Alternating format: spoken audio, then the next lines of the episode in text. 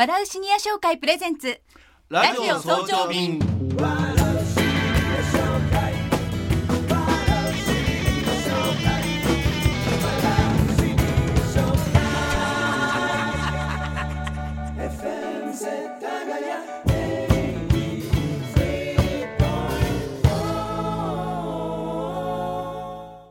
おはようございます。笑うシニア商会の村山誠一郎です。おはようございます。わらしにや紹介のスマイル生田です。おはようございます。FM 世田谷武藤真理です。笑うシニア商会プレゼンツラジオ早朝便。新しい週間が始まりました。今日も世田谷から元気を発信していきます。村山さん生為さんよろしくお願いします。よろしくお願いします。さて番組始まって早々なんですが今日は残念なお知らせがあるんですね。そうなんです。昨年の10月からお楽しみいただいているこのラジオ早朝便なんですが9月いっぱいつまり来週で最終回になります。ねえ。ちょっと寂しい。そうですね。ね。でもまた、あのはい。ー復活の日があるかと思いますので、はい。ちょっとここでお休みいただくと小休止という感じでしょうかね。はい。そういうふうにご理解いただきたいなと思っております、で今日は番組が始まってからのこの1年を振り返ってみたいと思いますので、おやよろしくお願いいたします。はい、はいわかりました、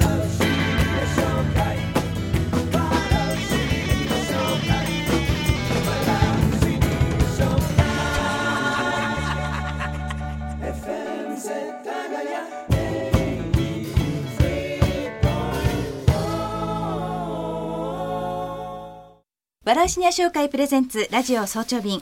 この番組は1週間が始まる月曜日の朝に世田谷から元気を発信するをコンセプトに多彩なゲスト、特に元気なシニアライフをテーマにしたゲストをたくさんお迎えしましたよね。そうですね。はい。で、えー去年の10月にスタートしたこの番組、うんうん最初のゲストはジャズピアニストの秋光義孝さんとベーシストの根市隆夫さんでした。はい覚えてらっしゃいますよね、もちろん。すごいね。びっ。くりしますよ。当時のね、裏話、いろいろ聞かされそうましたね。ですねそうですね若い頃の話昭和の歴史ですねそうそうでした。思い出しました。それでは少しだけ秋光さんと根市さんのトークを振り返ってみたいと思います。あの秋光さん、音楽界っていうのは皆さんご年齢が上になってもお元気でそうですね。演奏される方が多いですよええね。あのーまあ、なんて言うんだろう。隠居しないでですね、はい。実際にやってることが大事だと思いますね。うん。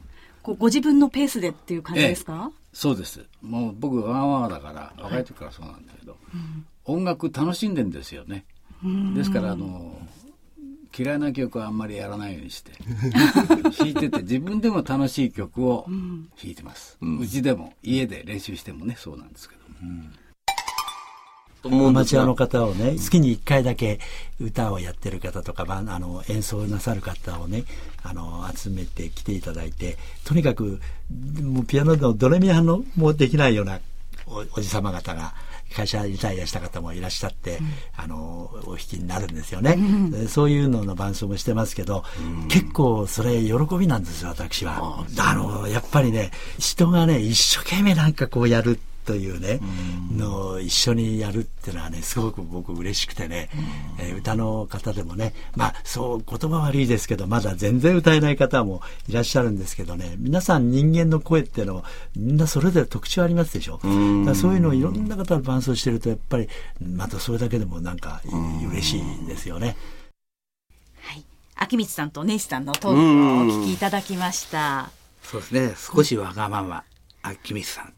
少し思いやり、ネイチさんって感じでね。やんちゃなんでしょうね 秋光さんって、ね、好きな曲しかやらないって言ってましたもんね。そう。であの秋光さんがあの外でタバコ吸ってる姿なんかもね、なんか不良少年がねタバコ吸ってるような雰囲気ですよ、永遠のそういう意味では不良少年なのかもしれませんね。でもね本当にあのお年、うん。まあ、シニア世代なのに、演奏になるとと。うん。人が変わっちゃうみたいなね。ねうんもう、プロフェッショナルってそのままね。背筋がピョンって伸びますしね、ねえでなん、もなんなんでしょうねそこら辺はね、その辺が生きがいなのかもしれないですうん、ね生。きがいとあとは君さんあネイさんでしたっけ、おっしゃるようにこう人様に喜んでもらうということが大きな生きがいなんじゃないですかねやはり、ねお二方も定期的に現在もライブを続けているということそうなんですよ、で、はい。現役バリバリの、はい。お二人それこそあの銀座スイイングなんか行っていただければ、はい。聞いていただけると思います、はい。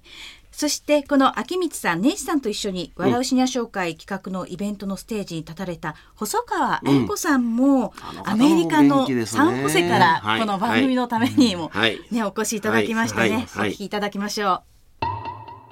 いや、あの、私歌ってね、自分の体験でだからやっぱり自分の体を通じて経験したものが、あの、だから歌いながら、あの、やっぱり、ああ、あの時こういう時代があったなとか、やっぱり、あの、あるんですよね。だからそれが、要所要所になんとなく自分でこうなのよじゃなくて、こういうのがあったんだっていうのが、こう、メロディーと歌詞に出てくるんじゃないかな。だから歌って私の体の中のある一部分なんですよね。全部じゃないんですよ。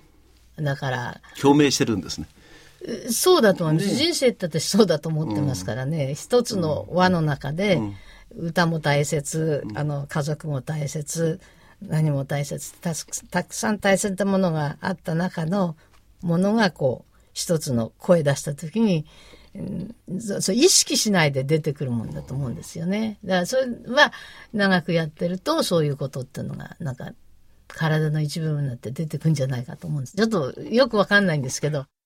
細川さんの、ねこの話も良かったですね。ね細川さんのステージの時あの泣き出しちゃったお客さんがいる、うん、そうですね。覚えてらっしゃいます、うんうんやっぱり今のお話にあったり体が覚えるってね、うん、だからあのお客様もそのそういうその瞬間をこうなんかパッとこうシンクロしちゃうんでしょうね。うね。はい、ラジオではねアメリカの話もね、してくださいましたよね。そうですね。そうですね。うん、なかなか興味深く。はい。やっぱりこう素敵に年を取ってらっしゃいますね、細川さんもね。それがそのまま歌に綺麗に現れてるん。でしょうね、細川さんももうバリバリに元気でいらっしゃいますからね、はい。はい。はい、今年またね、また日本にもいらして、うん、ライブも行うみたいなので。10月はなんか熱海ですか ?11 月ですか、ね、11月ですか？ああ、そうですか。これあの、ぜひ、あの、笑う深夜紹介のあのメルマガとか、フェイスブックでご案内いたしますんで、はい、ぜひぜひご興味ある方クリックしてください。シニア世代の現役のミニさん応援したいですね。はい、はい、お願いします。はい、そして去年の12月には一人旅の達人、うんうん、ロヒケンジさん、そうあの方もお越しいただきましたね、ね、ちょっと聞いてみましょう。はい。その皆さんのフットワークの軽さって何かあるんでしょうかね、もちろん健康じゃなきゃダメですけども、うん、健康がベースですけども絶えず何かにやっぱりこう興味を持ってそうですよ、ね、キョリキョリしてることですよ。そうですよね、うん、そうするとね足が自然にこう動きます。であの一人でもいいしそういう何かあった時にそれにポッとこう乗っちゃうとか。そうですよね。あのそういうそのなんていうかな気軽さというか、まあ、多少余裕がないとできませんけども、あのそういうことが大事なんじゃないでしょうかね。出て歩くうちの中から外に出るっていうことが大事なんですよね。おっしゃる通りなんですよ。あのやっぱり一歩出るといろんなことが ありますよね。でそれからがスタートですから。だと思いますよね。あの家の中で本だけ見てこれ行きたいなとか言ってんじゃ何にもそこから生まれませんから、やっぱり見ていいと思ったらまず出ちゃう行動する。でもやっぱり行動すればそのうちどんどんその輪が広がってきますね。ね一人旅にどんどん出かけて。私ねあのこの土肥さんがね、はい、よくあの多摩川のカフェでね、うん、一人でねうまそうにコーヒー飲んでんですよ。これで会うとねニコッとして「よう」って言うんですよね。やっぱこの一人時間がねしっかり楽しめるっていう方はね素晴らしいと思いますね。ね。うん、確かあの桜を咲くのこうどんどん見に行くって、そうそう追っかけて。追っかけていらっしゃるんですよね。ね。南から北へ、う。ん、ね一人での楽しみ方を、そうですね、そうですね教えていただきましたね。おいしいお電話しますとね、お嬢さんがお電になるんですよ。で土井さんいつお帰りになるんでしょうか。わかりません。気ままな一人旅ですから。そうですか。ね、素敵な方でした。はい、はい、そして今年の1月ですね、年が明けまして、うん、和事の達人。永井直美さん、ねはい、素敵なお着物でこのスタジオにお越しいただきました。ということで永井さんあのカッポレをやってらっしゃるという。ね、あの、私、エアロビクスとかね、なるほど。行ったんですけど、うんうん、ぴょんぴょんぴょんぴょん飛び跳ねて、膝に来るんですよね。それでこれは向かないと思って、これもたまたまね、あの、宝楽師匠のお弟子さんの、えー、新内披露の時に、うんカッポレの先生がね、うん、舞台で踊られたんですよ。それで、うわーかっこいいと思ってしまって、うんうん、でこれカッポレって男踊りなんですよね。だからキビキビしてて、うん、まあ日部の一部ですけど、このあんまなよなよはしてなくてですね、あ、これは体操になというふうに思って、あんまり飛び跳ねませんの。それで、あの先生に、ね、私も入れていただけないでしょうか？と言って、それで始めました。そしたら、やはり腰を落として、ですから、非常に足の、筋力がつくんですよ。それで、あの、手もね、えー、やっぱりピッとこう上げてとか。内筋がしっかり。そうです、そうです。だから、インナーマックス。インナーマックス。マッスル。マッスルね、マックスはインナーマッスルを鍛えるのにいいんじゃないかと思います。なんかカッポレって、あれですか？えー、まあね、これ、カっていうのは窃盗語ってこう、だから蝶みたいな感じですね。なるほど。蝶、蝶。ポレは？だ惚れる。ああ、なるほど、超惚れる。たのよっていう感じなんですけど、ね、まあ、もともとはね、なんか、あの、関西のね、住吉踊りっていうか、住吉神社の元人坊主が自分の布教のために、ただ喋ってちゃ面白くないので、ちょっと踊ってみせたとかいうのが起こりらしいですけれど、それからまあ、江戸にね、移ってきて、やっぱりあの、最初は皆さんに民衆にこう面白いことをやって踊ったりなんかしながら説教をしていくみたいなところから、うん、あの発展してきたようですね。永井さんのお話でした。はい、はいね、和ごとの達人すごいですよね。そうなんです。いろいろなこと、和にまつわるいろいろな、あの方がね、和事をやるっていうこと自体も信じられない。まさに洋の達人の方です。そういえばそうでしたね。そう、あの人のライフスタイルなんか、そうです、そうです。もう非常にモダンな方ですしね、あのお洋服なんかも最先端のものをずっとしてらした方で、その方が和事の達人という、これは大変なエポックメイキングなことですよね。はい。楽しいお話でしたね。では体を動かすことのなんか楽しみを彼女は訴えてくれてたんじゃないですかね。ラジオ早朝便来週の最終回を前に今朝はこの番組の1年を駆け足で振り返っています続いて5月には株式会社小野衣装計画代表の小野由紀子さんにお越しいただきました。はい、はい。ね、小野衣装計画はシニア向けのプロダクツの開発や高齢者向けの住環境づくりを積極的にやっていらっしゃるということで、はい、ね、これも貴重なそうですね。お話だったので、聞いていただきたいと思います。はいやはりあのどんなに元気な方でも、うん、あのまだまだと思っていても、うん、身体的にやはり少し不自由になってきますよね。でそういう時にですねあのすごく使い勝手のいいこう道具ですとか、あとは快適な住環境があればですね、そういうふうなフィジカルな面の低下っていうのは、こう支えられるんじゃないかなというところからデザインというものがそういうケアが必要な場所やあるいはシニアの人たちの暮らしをですね支えられるんじゃないのかなっていうところからこういうふうなあの活動が始まってるんです。ということはフィジカルなその側面を考えてらっしゃるんで、ええ、年齢というものには全然こだわってらっしゃらないっていう、ね、特にこだわっていません、はい、ただ、はい、あの端的にお伝えしたいために、うん、私がよく使っているのは、うん、 Good Over Fifty っていう言葉なんですけれども何ですかそれは？あの、まあ、50くらいになったら、うん、まあ、ちょっと子育ても一段落しますね。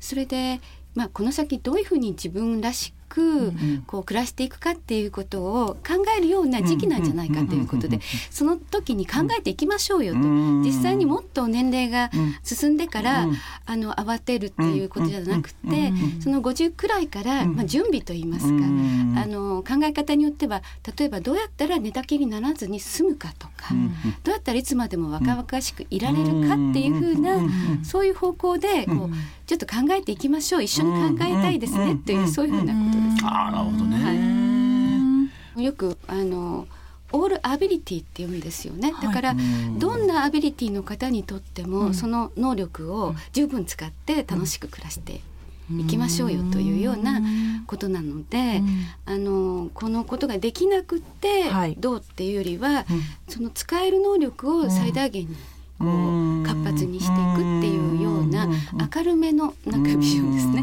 なるほどね。はい、いやあのー、まさにおっしゃることだと思うんですよ。うん、あのステッキを持ったら本当に足の痛さなんか忘れちゃいますよ。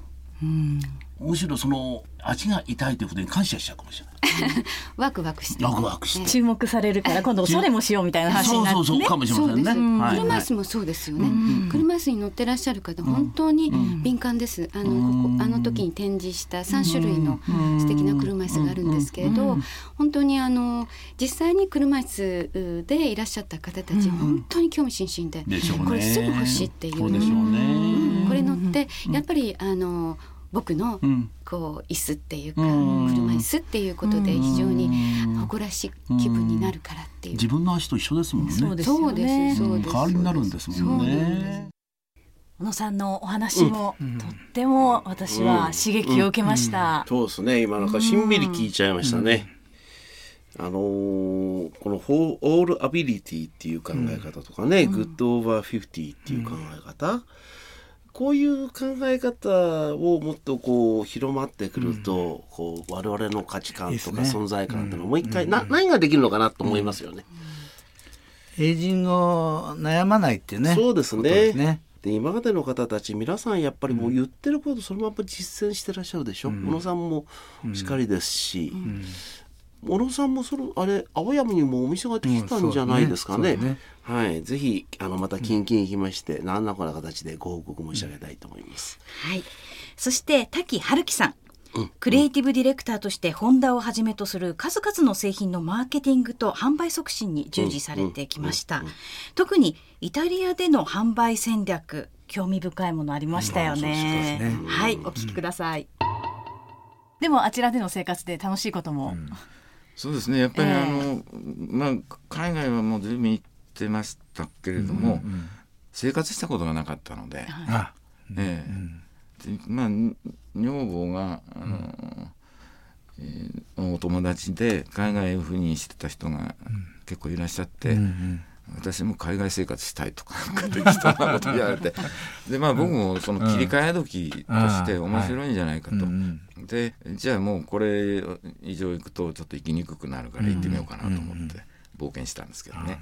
はい、ねどんなふうにイタリアでは休日はどんなふうだろうとか想像が、ね、大変ですよね。だから、えーまあ、仕事の残りもちょっとかかりますけれども、土曜日はまあ一人だから、あのマルシェ市場に行って、まあ、卵だとかあのマグロがいいの入ってないかとか。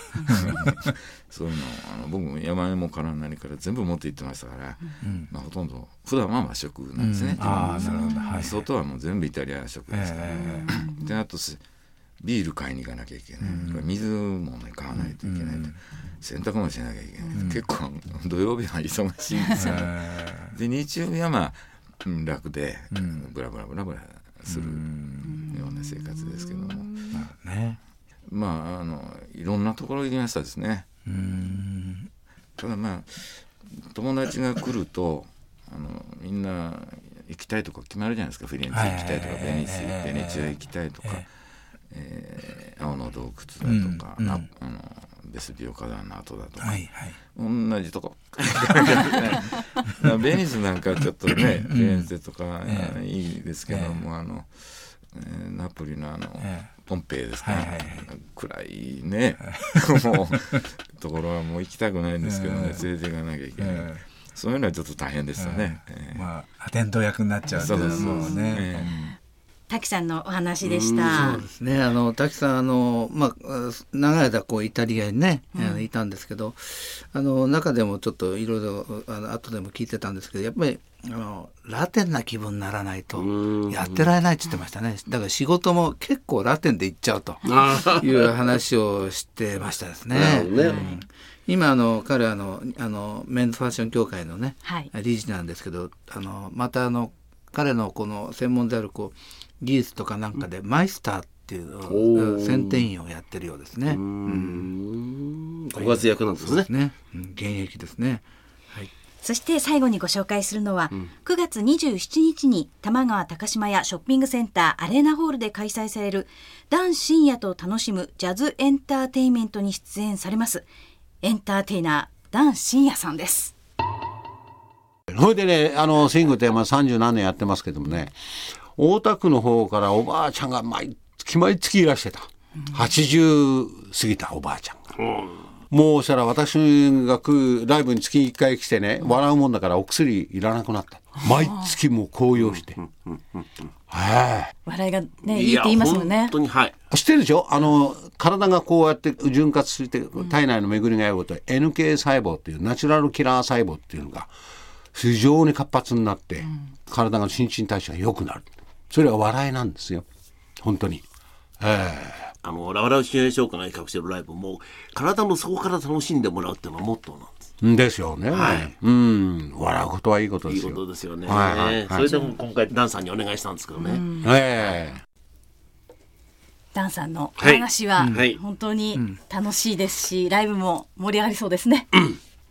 あのー、もう芯から芸人っていうんですかね、プロフェッショナルの芸人の魂というか、えー、スピリッツっていうか根性というかそれをもう本当に100%持ってらっしゃる方ですよね。ここで生歌を歌われたでしょ、はい、えー、あのサービス精神ってすごいなと思いました、ね、突然ですもんねあれね。だからファンが多いんだろうと思うんです、うんそのダンさんが出ます出てくれますからね。9月27日のライブはすごいことになりますよ、うんね、はい、はい、では詳しくそのライブについてご案内いたします、はい、笑いシニア紹介企画の大人たちの Joyful Night at 玉川。